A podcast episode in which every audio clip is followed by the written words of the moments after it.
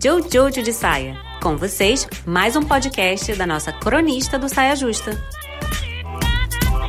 Sobre o horário de verão, eu tenho uma história para contar. Esse ano eu fui para Caraíva, que é um, um, um pedacinho do paraíso na Terra. Nesse pedacinho do paraíso na Terra, existe uma mulher que mora lá há 40 anos, sei lá, que ela é uma senhora de acho que 80 anos, uma coisa assim, ou 70, sei lá. E a rotina dela eu vou contar para você agora.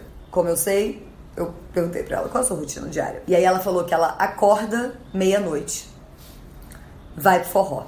Sai do forró às quatro. E aí ela vai para casa, começa a fazer o pão que ela faz pro café da manhã, ela é vegana, então é toda uma refeição, assim. E aí, às sete, tá tudo pronto, ela abre o restaurantinho dela, que vem as pessoas tomar café da manhã, ela fica lá nesse pique café da manhã, sei lá, né? Aí dá umas cinco, seis da tarde, ela faz uma yoga, faz uns alongamentos, umas coisas. Seis, ela dorme, dorme, ela vai dormir às seis, acorda meia-noite, vai pro forró, sai do forró, volta pra casa, faz o pão, trabalha, vê o mar, mar, dorme, forró. Então, assim, horário é uma ilusão quando você tá em Caraíba, não é mesmo? Quando você tá na grande São Paulo, não é muito bem assim que funciona. Mas, tá me entendendo? Tem essa coisa de pessoas que são mais diurnas e pessoas que são mais noturnas, mas o fascinante são as pessoas que pegam os horários, que são, tipo, socialmente aceitos, e elas fazem assim neles e vão forró uma da manhã, todo dia.